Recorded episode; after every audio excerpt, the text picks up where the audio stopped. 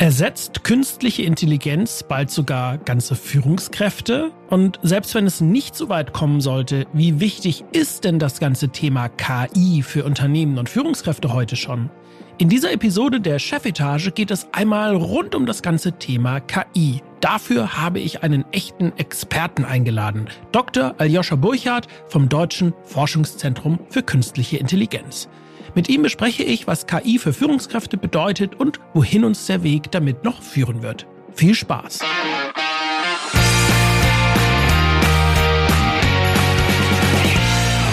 Ja, herzlich willkommen hier zu einer neuen Ausgabe in der Chefetage. Ich bin Live Neugeboren und euer Gastgeber hier. Es freut mich total, dass du wieder reinhörst. Und falls du das erste Mal mit dabei bist, hier geht es rund um die Themen Leadership und Unternehmertum. Wenn dich das also interessiert, bist du hier ganz genau richtig. Heute geht es um ein Thema, was gerade sehr, sehr, sehr viele bewegt und auch bewegen muss, ehrlich gesagt. Und gerade Führungskräfte und Unternehmerinnen und Unternehmer sind davon auf jeden Fall massiv betroffen, und zwar künstliche Intelligenz. Und weil ich zwar selber ChatGPT und Co. viel nutze, aber niemals irgendwie behaupten würde, dass ich mich da wirklich auskenne, habe ich mir einen echten Experten als Gast eingeladen.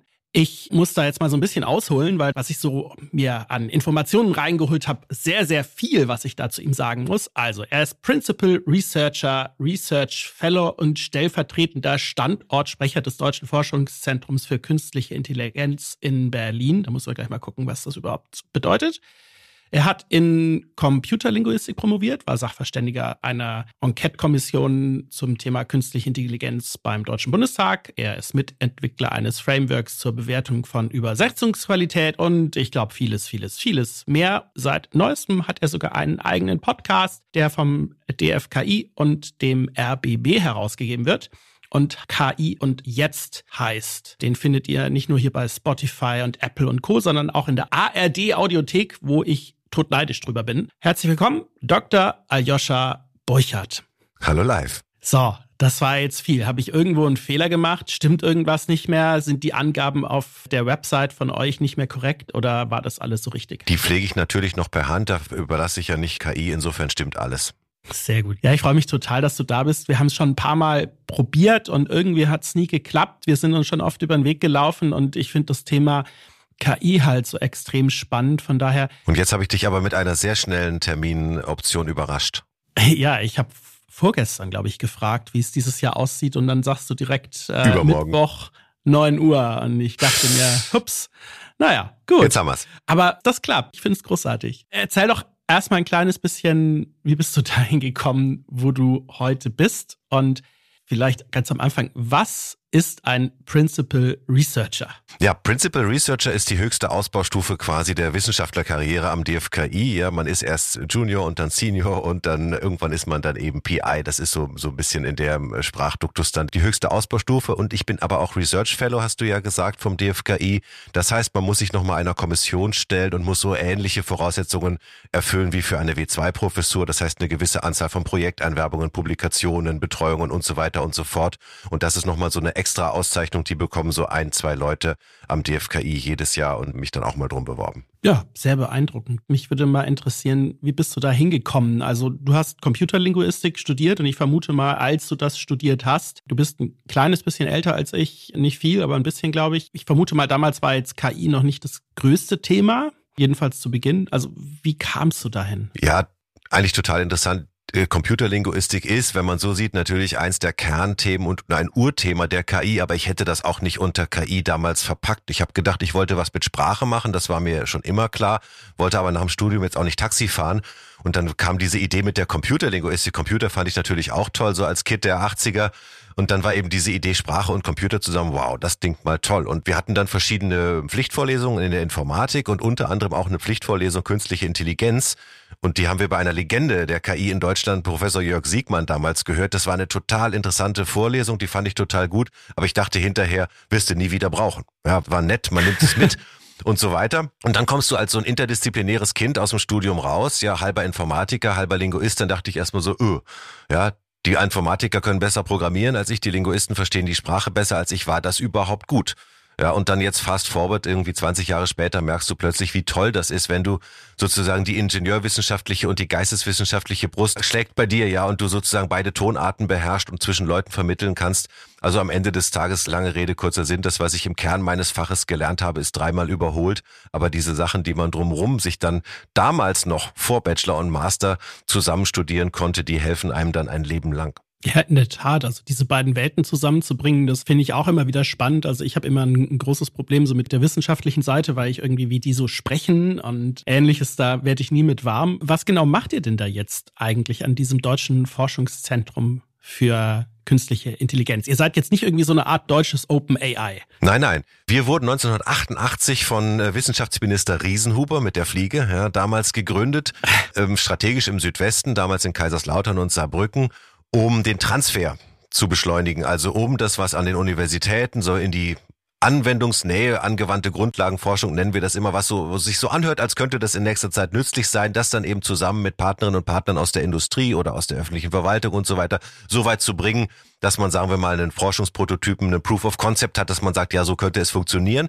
Also wir machen keine Produkte, wir machen Transfer von der Forschung sozusagen in den Vormarkt rein, mit Leuten zusammen und alles ein reiner Projektbetrieb. Wir haben keine Grundfinanzierung, das heißt, wir werben unsere Mittel mhm. ein bei Ministerien oder so oder bekommen von Leuten eben direkte Aufträge, die zu uns kommen und sagen, ich möchte dies oder jenes machen.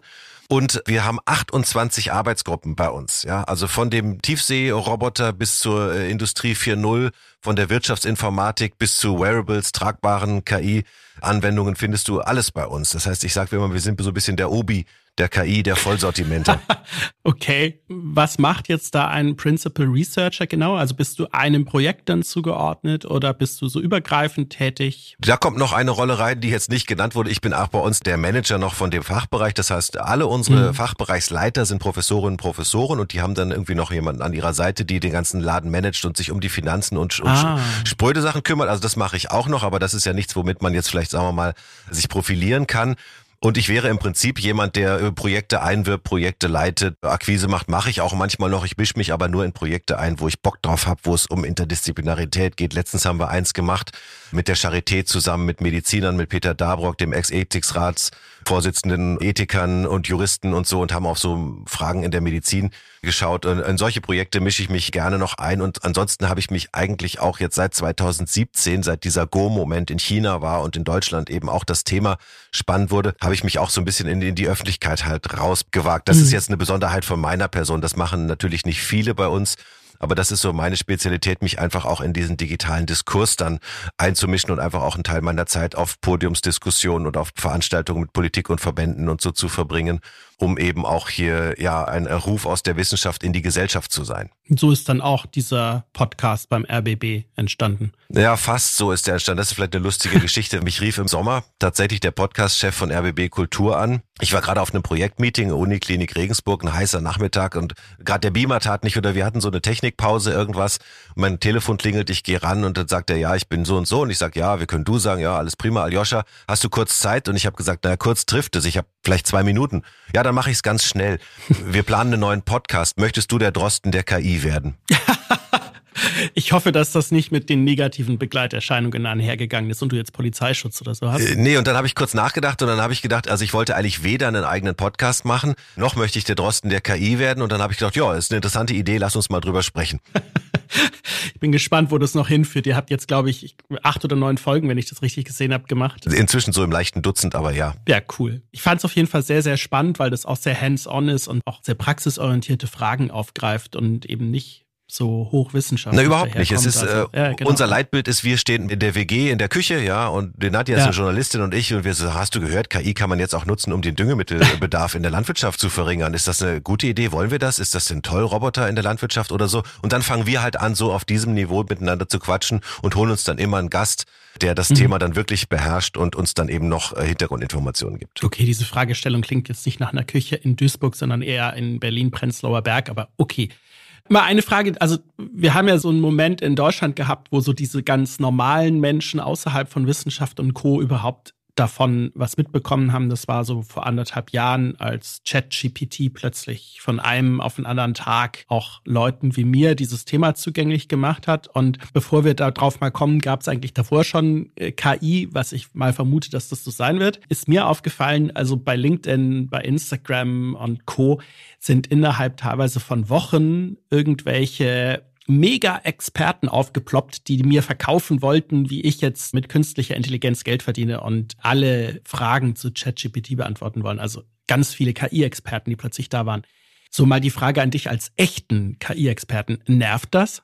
Ne, das zieht sich ja auch weiter. Es waren ja auch plötzlich ganz, ganz viele Startups, die KI machen. Also plötzlich sah es ja, ja so aus, als wäre ein KI ein Thema, an dem sowieso immer schon, immer alle gearbeitet haben. Und es waren noch ganz viele Professorinnen und Professoren, die vor ein paar Jahren jetzt noch ja bitte mit Verlaub gesagt hätten, so ein Pussy-Thema wie KI in der Informatik, das fasse ich gar nicht an. Ja, und plötzlich waren sie alle, ja, egal was sie, ob sie Machine Learning, Datenbanken, mit was auch immer sie sich beschäftigt haben, jetzt sind sie KI-Experten. Weiß nicht, ob mich das nervt. Es nervt ja nur dann, wenn es der Sache irgendwie schadet. Bisher habe ich noch nicht den Eindruck, dass es der Sache stark mhm. geschadet hat. Wir werden ja immer noch angefragt. Wobei man da ganz ehrlich sagen muss, dass die Auftragslage bei uns eigentlich kein Selbstläufer ist. Ja, also man hätte natürlich denken ja. müssen, die rennen einem dann plötzlich die Bude ein. So ist es nicht. Ja, also es kann zwei Gründe haben. Entweder alle können alles selber. Oder mhm. es wird doch nicht so viel gemacht, wie geredet wird. Ja, und ich habe fast die Befürchtung, dass wir uns auf der zweiten Seite befinden. Ich würde hoffen, dass wir uns auf der ersten befinden, aber das ist vielleicht auch was, wo man als Deutschland nochmal drüber nachdenken muss, wo man eigentlich da steht. Und, und zu dem Moment nochmal, das war ganz lustig, eigentlich im November 22 wurde ja dann ChatGPT mhm. veröffentlicht und so. OpenAI hatte ja schon zwei, drei Jahre vorher GPT-2 und GPT-3 immer mit so großem, wir, wir haben hier was ganz Großes erfunden, aber wir zeigen es der Öffentlichkeit nicht, weil es zu gefährlich ist. Das heißt, man war irgendwie. Schönes Framing. Schönes Framing, genau. Man war marketingmäßig, war man auf irgendwas eingestimmt und dachte so, na, mal gucken, ob das wirklich so groß ist. Das heißt, als es dann kam, hatte ich gar keine Lust mehr, das zunächst anzuschauen, weil ich dachte, ja, ja, ihr redet ja schon seit drei Jahren davon, dass da was ganz Großes kommt. Das heißt, ich habe also es erstmal auch selber ignoriert.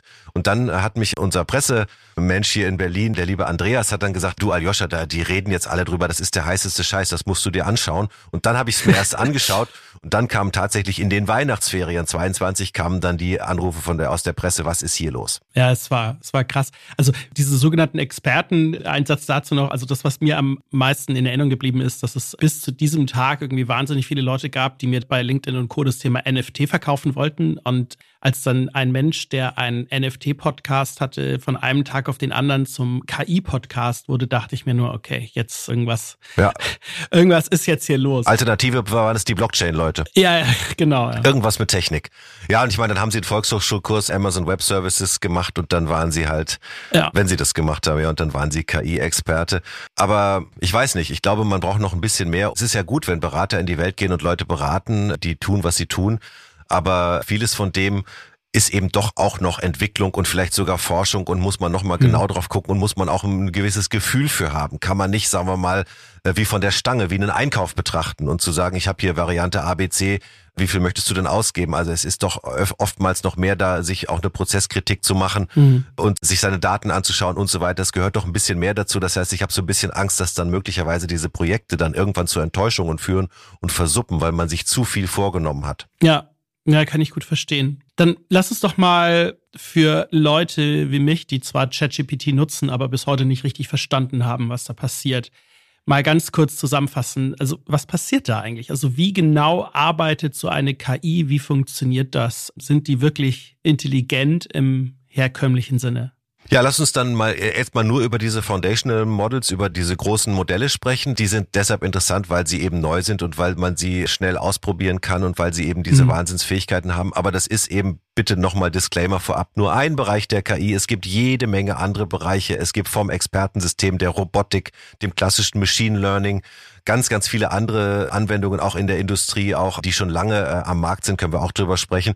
Das ist jetzt nur der heißeste Scheiß und wir, wir sollten vielleicht mit dem anfangen, finde ich auch gut.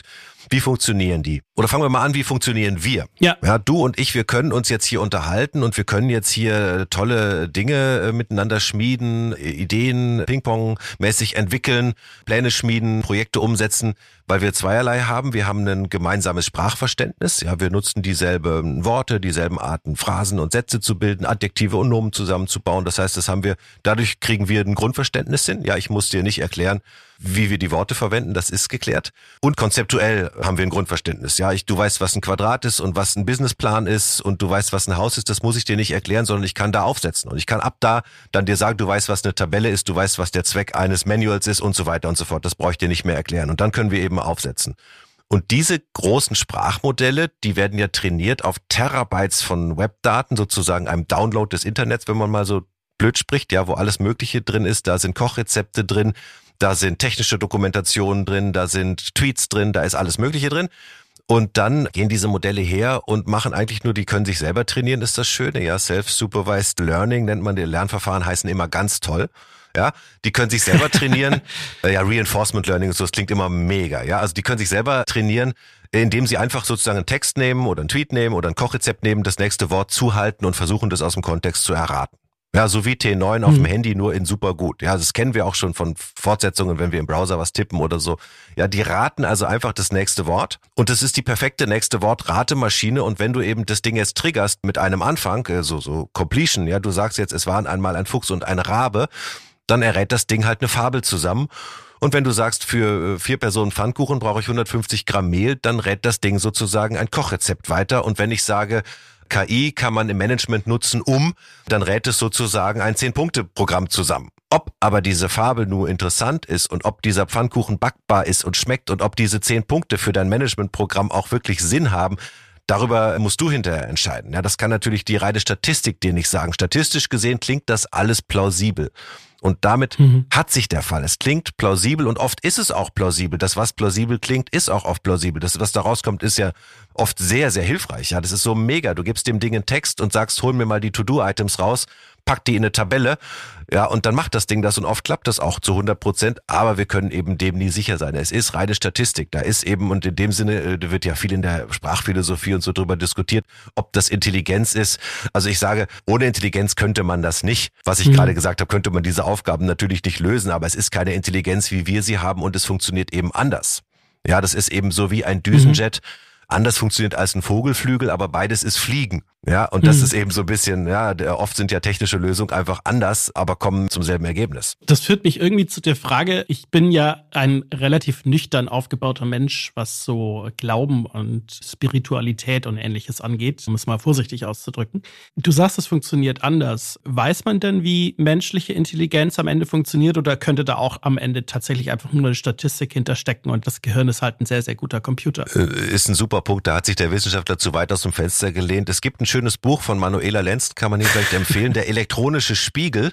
Da geht es mhm. genau um die Frage, was sagt uns das eigentlich über uns, was wir da gerade sehen im, im KI-Bereich. Ja, früher haben die Menschen sich mit Tonbandgeräten und Kameras und Uhrwerken verglichen. Das hat halt nie so viel. Oder mit Schimpansen, die waren uns zu ähnlich. Ja, in jeder Hinsicht, wenn man so in die Weltpolitik guckt. Aber äh, das kann eben, das äh, kann natürlich sein. Ja, ich sag immer, wenn die Leute sagen plötzlich, wow, so KI-System, dem fütterst du alle Stücke von Bach und dann komponiert das ein neues Stück, was so klingt wie Bach und einen anspricht und so weiter, sagen die, wow, das, diese Systeme haben die Kreativität geknackt. Kann ja wirklich so sein. Vielleicht hatte der Bach nur so eine Formel im Kopf, die wir einfach alle nicht haben. Mhm. Ja, und der hat halt diese Dinger rausgehauen diese Melodien, die die Leute 300 Jahre später noch ansprechen. Und das relativiert schon auf eine Art und Weise, wenn du so drauf guckst, möglicherweise unsere eigenen kognitiven Fähigkeiten. Und dann noch jetzt die Anschlussfrage, den Bonus.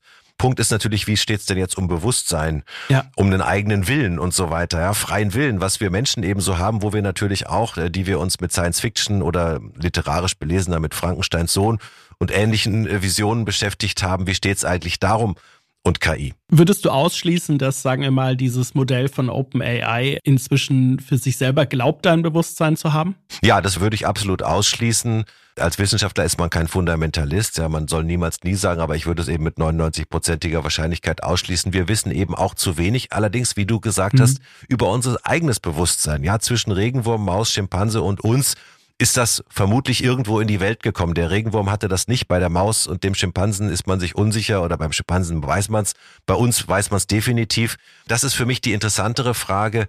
Kann man ein bisschen Bewusstsein haben? Ist das sowas oder ist das binär wie schwanger? Ja, man ist es oder mhm. man ist es nicht. Man kann nicht ein bisschen schwanger sein, aber kann man ein bisschen Ansätze von Bewusstsein haben, aber noch kein ganzes? Das wäre eigentlich für mich die wirklich interessante moralische Frage, weil man dann möglicherweise so ein System ja nicht ausschalten dürfte oder eben sozusagen Rechte geben müsste, die wir einfach mhm. Leuten und Dingen zusprechen, die ein Bewusstsein haben. Da ist dann wieder Musik, aber ich hoffe, dass wir jetzt unsere äh, Hörer gerade nicht abhängen mit dieser philosophischen Betrachtung von KI. Ja, ja, absolut. Wenn ich einfach mal zurückkomme auf eine gemeinsame Basis, die wir einfach mal anerkennen, dass wir sagen, es ist irgendwie was anderes und die menschliche Kreativität, das menschliche Bewusstsein hat nochmal eine andere Qualität. Und das, was KI da macht, ist häufig eben Statistik. Dann hätte das ja sehr, sehr große Auswirkungen auf beispielsweise die Frage, ob man KI in sowas wie Führung und Leadership verwenden kann. Weil am Ende Entscheidungen wirklich treffen kann sie nicht. Auf keinen Fall. Also das sind auch ganz viele Probleme, die wir mit dieser Be Begrifflichkeit haben, mit dem sogenannten Framing. Ja, wenn du sagst, dass dieses mhm. System hat gelernt, das System hat erkannt, das System hat entschieden, so reden wir natürlich als Menschen. Aber dann macht sich für uns eben natürlich ein riesen Bilderbuch auf, dass das System eben auch in dem Sinne so wie wir verstanden hat, was die Konsequenzen sind. Also wenn mein Navi jetzt sagt, links fahren, dann ist, hat das natürlich nicht entschieden, dass wir jetzt links fahren. Ich entscheide links zu fahren. Das hat sozusagen natürlich vorhergesagt, dass es jetzt irgendwie, viele Leute würden jetzt links fahren. Das hat einen statistischen Wert rausgegeben. Und man kann natürlich auch nicht sagen, dass das übernimmt auch keine Verantwortung dafür, wenn das falsch war oder schlecht war oder wenn da ein Haus steht oder irgendwas anderes ist. Das heißt, so muss man sich das vorstellen. Ja, das sind natürlich Maschinen, die Entscheidungen von uns höchstens umsetzen und, und helfen, aber ich würde auch nie sagen, und das ist lustig, in der DSGVO zum Beispiel ist die mhm. Rede von automatisierten Entscheidungen. Ja, ich weiß gar nicht, was eine automatisierte Entscheidung sein soll in dem Sinne. Ja, also Entscheidungen machen Menschen, klar, man kann denen helfen. Und das ist lustig, ich bin mal in die DSGVO reingegangen und habe mir die Begriffsdefinition anguckt. Da wird alles Mögliche definiert. Aber weder was eine Entscheidung ist, noch was eine automatisierte Entscheidung ist. Ist doch lustig. Gut, die DSGVO ist, ja, kann man jetzt sagen, aus zynischer Sicht in jedem Fall lustig, aber das ja. ist eine andere Frage. ja. Was heißt das denn jetzt so aus sowohl Unternehmenssicht als auch aus Führungskräftesicht. Die Frage nach dem Leadership und KI würde ich mal immer andersrum wieder mit einem schlauen Wissenschaftlerwort. Es geht um das soziotechnische System. Es geht mhm. um das Zusammenspiel von Mensch und Maschine. Das muss insgesamt funktionieren. Und dazu gehört natürlich auch, dass die Leute ihren Job gerne machen, dass die Leute produktiv sind, dass die Leute zufrieden sind. Ja, Stichwort eben auch Generation Z und so weiter, Sinnhaftigkeit ihres Jobs. Das heißt, eine gelungene Digitalisierung, wo die KI die ganzen tollen, coolen Management-Entscheidungen trifft und ich nur noch auf den Knopf drücke und sage, das war okay, das werde ich nicht lange machen. Ja, dann werde ich zum nächsten gehen oder werde mir einen anderen Job suchen. Das heißt, die Frage, ob das theoretisch geht, ist noch lange nicht die interessantere. Die, die interessantere ist, wollen wir das eigentlich? Ist das die Art mhm. von digitaler Zusammenarbeit mit Maschinen, die wir uns vorstellen? Und wenn nein, dann sollten wir uns überlegen, welche anderen Tasks können wir an die Maschinen geben oder wollen wir an die oder müssen wir angesichts des Arbeits- und Fachkräftemangels an die Maschinen geben. Und die spannenden Fragen, die natürlich dann aufkommen, sind dann die Frage, jetzt gesamtgesellschaftlich mal, wie läuft das dann mit der Vergütung? Ja, also sozusagen, mhm. ja, wie läuft das mit den Gehältern? Also für Pflegepersonal wird derzeit geklatscht und Investmentbanker bekommen von uns Kontoinhabern einen Haufen Geld und jetzt könnte man, ich sage jetzt mal provokativ, den Investmentbanker mit einem KI-System leichter ersetzen als eine Pflegekraft. Wirkt sich das dann letztendlich auch auf die Gehälter aus oder also, äh, ergibt sich da ein neuer äh, Kulturkampf an der Stelle, was jetzt sagen wir mal für mich mit einem provokativen Herz vielleicht auch einmal als ganz interessante Möglichkeit hm. sich anhört, einfach auch mal gewisse Dinge gerade zu ziehen. An dieser Stelle ein kleiner Gruß an meinen Bruder, den Investmentbanker. Was würdest du denn, also du beschäftigst dich ja nicht nur aus wissenschaftlicher Sicht, wie du gesagt hast, mit dem Thema, sondern hast eben ganz, ganz viel Kontakte auch zu Unternehmen und zu Politik. Was glaubst du, wo kann KI heute oder eben in Zukunft Führungskräfte wirklich unterstützen? Ja, wenn Führungskräfte das Glück haben, dass sie um ein Team um sich herum verfügen, dann äh, kann man nicht die Antwort, die ich für dich oder mich geben würde. Man kann natürlich ganz viel so, so Backoffice wegschaffen über die Systeme. Mhm. Ganz viel Papierarbeit und Gedöns und Protokolle und Dinge kann man an die Systeme erstmal auslagern. Erstmal so das, das ganze Grundrauschen kann man auslagern. Und für diese Leute würde ich sagen, also einerseits ist es natürlich Recherche, ja, du willst immer ein Ohr an der Schiene haben, was denken meine Kunden, was läuft international, wo sind Konflikte, wo sind Dinge los. Wenn du nicht sozusagen die riesen Presseclipping-Abteile, internationale Abteilung bei dir hast, dann kannst du sozusagen besser wissen, was in der Welt, in den Lieferketten los ist, wo sich irgendwo was anbahnt und so weiter. Das kannst du dir natürlich alles heute Dossiers zusammenstellen lassen oder dich unterstützen lassen von KI-Systemen. Aber ich würde auch sagen, in der Kommunikation viele Probleme, sind ja Kommunikationsprobleme, zum Beispiel in der Energiewende oder so. Wir haben nicht das Problem, dass man nicht wüsste, wie man eine Stromtrasse legt oder wie man ein Windrad aufstellt oder ähnliches tut, sondern wir haben Probleme, dass wir das nicht kommuniziert kriegen, dass irgendwie Leute im Weg stehen, dass man nicht an einem Strang zieht und dass man seine Ideen nicht umsetzen kann, weil man nicht genug miteinander oder früh genug miteinander geredet hat. Das heißt, ich sehe auch wirklich eine Rolle von KI in der Kommunikation, in der im internen Kommunikation, im internen Wissensmanagement an solchen Stellen zu mhm. sagen, ich kann einfach auch mit mehr Leuten über diese Kanäle und aggregiert auch andersrum ja, von mehr Leuten einfach Input mir holen und in ein Gespräch gehen, vielleicht erstmal Leute finden, mit denen ich sprechen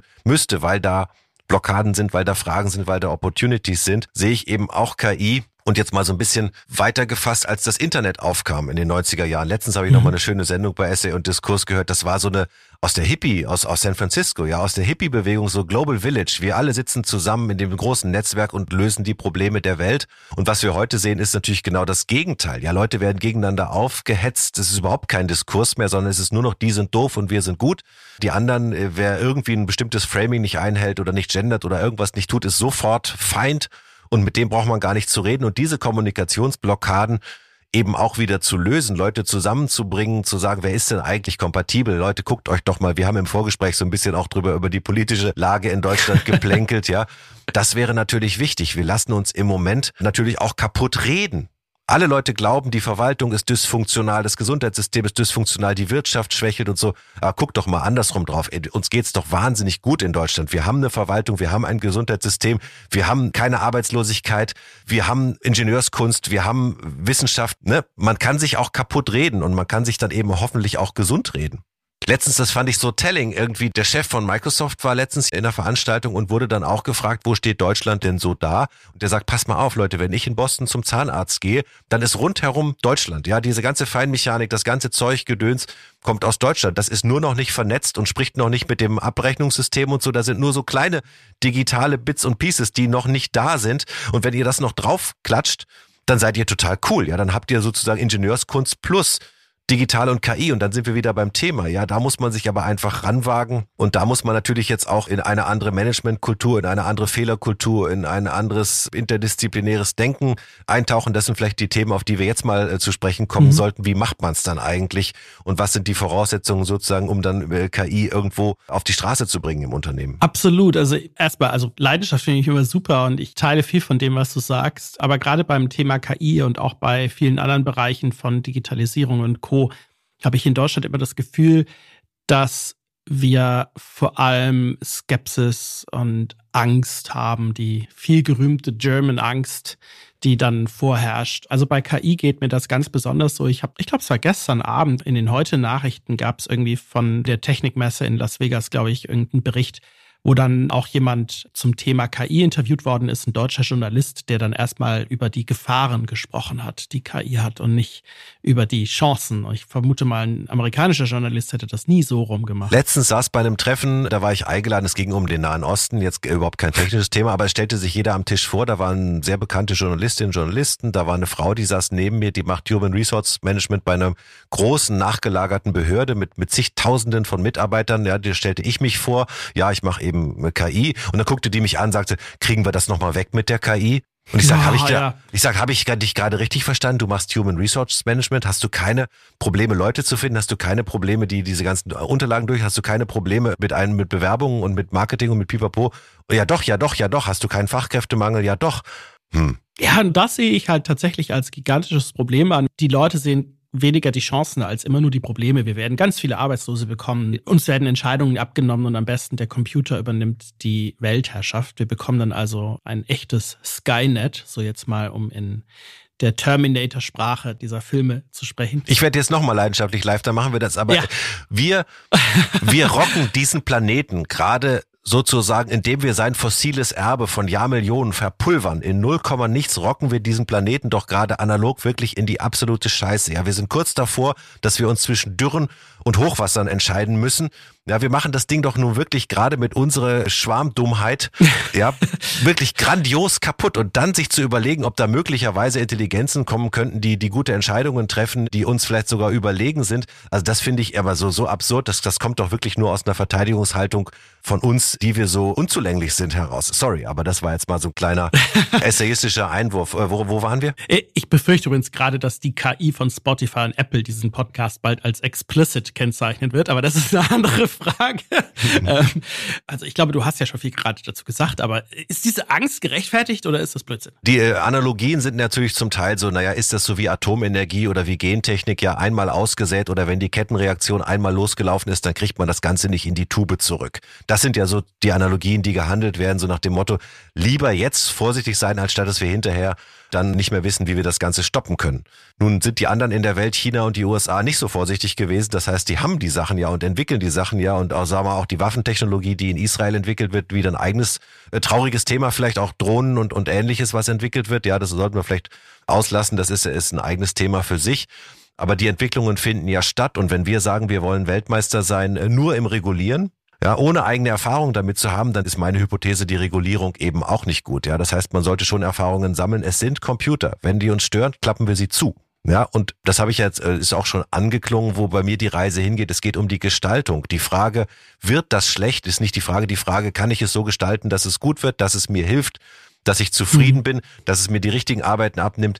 Und ich sage immer so, mein, mein Twitter-freundliches oder X-freundliches Zitat ist immer, je länger wir über Ethik und Datenschutz reden, umso größer ist die Chance, dass wir Ethik aus China und Datenschutz aus den USA importieren. Ja, alles, was wir nicht selber bauen und gestalten, mit unseren Werten, unserer Vorstellung zu arbeiten, das werden wir natürlich dann auf dem internationalen Markt einkaufen. Und wenn Leute wie Elon Musk und andere diese Moratorien hier raushauen und sagen, oh, wir brauchen einen Entwicklungsstopp und so weiter und so fort, und Deutschland und Europa springt drauf, oh mein Gott, was ganz gefährlich ist, wir brauchen Entwicklungsstopp. Wer lacht denn dann? Wer entwickelt denn weiter ja. und bietet uns zu teurem Geld hinterher das Zeug an. So muss man doch mal denken. Es ist nicht mehr die Frage, ob das kommt. Es ist einzig und allein die Frage, wie wir es gestalten. Und nur wenn wir positiv sagen, da und da möchte ich es einsetzen, da und da möchte ich es definitiv nicht einsetzen, dann führe ich doch wirklich eine informierte Entscheidung. Und dann kann ich doch sagen, es gibt Bereiche, die wollen wir schützen, wenn es um vulnerablere Personen geht und wenn es um die und die Gruppen und Pflege und Kindergarten und Pipapo, da wollen wir das nicht und an anderen, da, da wollen wir das. Dann sollte man diese Diskurse führen, muss man führen und nicht Scheindiskurse. Und dasselbe wird wieder leidenschaftlich, aber dasselbe auch jetzt in der Diskussion um Journalistinnen und Journalisten und Künstler und Kreative und so nimmt uns das die Jobs weg oder so, ist doch nicht die Frage, jetzt einen Entwicklungsstopp zu machen. Es ist die Frage, wenn wir zum Beispiel Journalistinnen und Journalisten für wichtige Leute in unserer Demokratie halten, ja, und wir hatten ja nun Zeitungssterben und so schon vor KI, das heißt sozusagen, das sind eh schon angefressene Branchen, auch der Bildungsbereich. Die schlechten Ergebnisse bei den PISA-Studien kamen nicht durch ChatGPT, die haben wir seit Jahren. Wollen wir dann Reformen durchführen? Wollen wir diese Bereiche stärken? Wollen wir diese Leute auch finanziell besser ausstatten oder die Bezahlmodelle uns neu überlegen und so weiter? Dann sollten wir darüber diskutieren und nicht über irgendwelche Urheberrechts- und Scheindiskurse im Zusammenhang mit KI. Werden wir das nochmal los? Globaldiskurse? Ja, also auch, auch bei der Regulierung. Mein Vorschlag, falte doch ein Blatt Papier in vier Hälften, dann kann man eine schöne SWOT-Analyse drauf machen ja, was möchte ich im Positiven, was möchte ich im Negativen vermeiden und was machen die anderen Leute in dieser Welt? Und dann kann ich doch Entscheidungen treffen. Und alles andere ist doch im, ist doch im Pipifax-Ansatz. Ich teile das absolut. Jetzt gibt's ja wahnsinnig viele Themen, über die man da diskutieren kann, philosophischer Natur, gesellschaftspolitischer Natur und ich weiß nicht was alles. Jetzt sind wir ja hier auf eher Business und Wirtschaft spezialisiert. Daher meine Frage, was glaubst du aus deiner Perspektive, wie sehr wird KI in Zukunft Geschäftsmodelle auch von Bereichen, die heute vielleicht gar nicht so digital erscheinen, verändern oder gar umwerfen oder gar zerstören? Wahrscheinlich noch stärker langfristig, du kennst es ja, kurzfristig überschätzt man solche Entwicklungen, langfristig unterschätzt man sie. Ja, langfristig wahrscheinlich wirklich wahnsinnig. Jonas Andrulis hier, CEO von Aleph Alpha, dieser Firma in Heidelberg, die diese Modelle ja äh, die einzigen sind, die in Deutschland solche Modelle rechnen können und gerade eine Finanzierung von 500 Millionen bekommen haben von Schwarzstiftung, Bosch, noch ein paar anderen. Harald Christ, der hier im Podcast war. Ha, Du bist gut informiert. Die, Jonas sagt, das ist eine Revolution. Die ist vergleichbar mit dem Buchdruck, mit der Einführung des Internets, mit dem Einführung des PCs, nicht weniger als das. Und da haben sich ganz viele Geschäftsmodelle geändert. Aber wie genau? Ja, als die ersten Autos 1895 irgendwie tuk-tuk fuhren, konntest du auch nicht sagen, wie das die Logistikbranche mal verändert wird. Aber es wird eben sehr vieles und sehr stark verändern. Aber wir haben es eben auch in der Hand, diese Veränderung zu treiben, wenn wir uns daran machen. Das heißt also letztlich, in meiner Branche redet man ja immer sehr groß vom Mindset. Das Mindset muss Chancen ergreifen und nutzen und mit ganzer Kraft darauf hinarbeiten, anstatt jetzt weiter zu zögern und zu zaudern. Das Mindset ist nicht, äh, frag, was KI für dich tun kann. Das Mindset ist, sag, was KI für dich tun soll und dann sorg dafür, dass sie das ah. tut. Ja, das Mindset ist ins Doing zu kommen, ins Ausprobieren zu kommen, eigene Erfahrungen zu machen. Denn das muss uns auch klar sein. Ich bin jetzt ja kein Berater. Ich sage nicht, ab Tag null wirst du 30 Prozent äh, mhm. effizienter mhm. sein, sondern das wird Kraft kosten natürlich. Wir haben zum Teil die Digitalisierung erster Stufe ja noch nicht abgeschlossen. Unsere Systeme sind ja noch nicht perfekt vernetzt und so weiter. Wir haben ja noch Karteikartenreiter und, und, und Praktikant tippt das nochmal hier ins System und, und diese Maschine da hängt noch gar nicht am Netz. Und ich kenne, also weißt du, du kommst in die Arztpraxis, machst drei Untersuchungen und dann tippen die dreimal deine Kundennummer da in dieses Thema ein, weil die noch nicht von, so, so ist es ja, ja. Ja. Aber es gibt ja dieses schöne DDR-Motto, überholen ohne einzuholen. Ja, wir müssen also sozusagen auf die Überholspur kommen an der Stelle und eben, das habe ich ja schon mal angedeutet, auch mit einer anderen äh, Mindset, mit einer anderen Fehlerkultur, mit diesem digitalen Beta einfach auch damit Dingen zu leben, die wir noch nicht komplett durchdacht haben, die wir einfach mal anfangen, Schritte gehen und dann möglicherweise auch wieder zurückrudern. So wie damals, wie hieß es, Google Plus oder so, so eine Facebook-Variante, das haben die halt mal probiert und nach einiger Zeit haben sie gemerkt, Facebook ist besser als wir. Dann haben sie gesagt, liebe Kunden, wir schalten Google Plus jetzt wieder ab. Wir versuchen was Neues, ja, wir machen jetzt Google Maps oder so. Ja, das war überhaupt kein, da hat man nicht gesagt, die Aktie, die, die gehen jetzt ins Rot, diese Firma ist, die ist am Boden, diese Firma ist kaputt. Nein, sie hat einfach ein Produkt ausprobiert, wie weit sie damit kommt und das war das dann nicht und dann nimmt sie ihn an. Das ist ja eben dieses digitale Mindset. Du kannst nicht vorher für die nächsten zehn Jahre jetzt deine Firma konfigurieren und die dann halt sozusagen geradeaus fahren. Ich glaube, das war ein mega gutes Schlusswort für diese Episode. Das Thema KI ist so groß, dass wir jetzt wahrscheinlich noch drei Stunden weiterreden könnten oder noch viel, viel mehr, sieht man an den vielen Folgen deines Podcasts, wo ich sehr empfehle, mal reinzuhören. Aljoscha, vielen, vielen herzlichen Dank. Das war extrem spannend und vielleicht komme ich irgendwann nochmal mit einer neuen Frage zum Thema KI auf dich zu. Da wird, glaube ich, viel passieren in der nächsten Zeit. Ja, danke dir. Ja, danke für die Einladung. Ciao live. Wenn ihr da draußen eine Frage zu dem Thema habt oder zu irgendeinem anderen Thema, dann schreibt uns auf jeden Fall und schreibt uns doch einfach mal, wie nutzt ihr KI heute schon in eurem Alltag, in eurem Business? Kontaktdaten findet ihr wie immer in den Show Notes. Und ja, ich würde sagen, bis bald. Tschüss.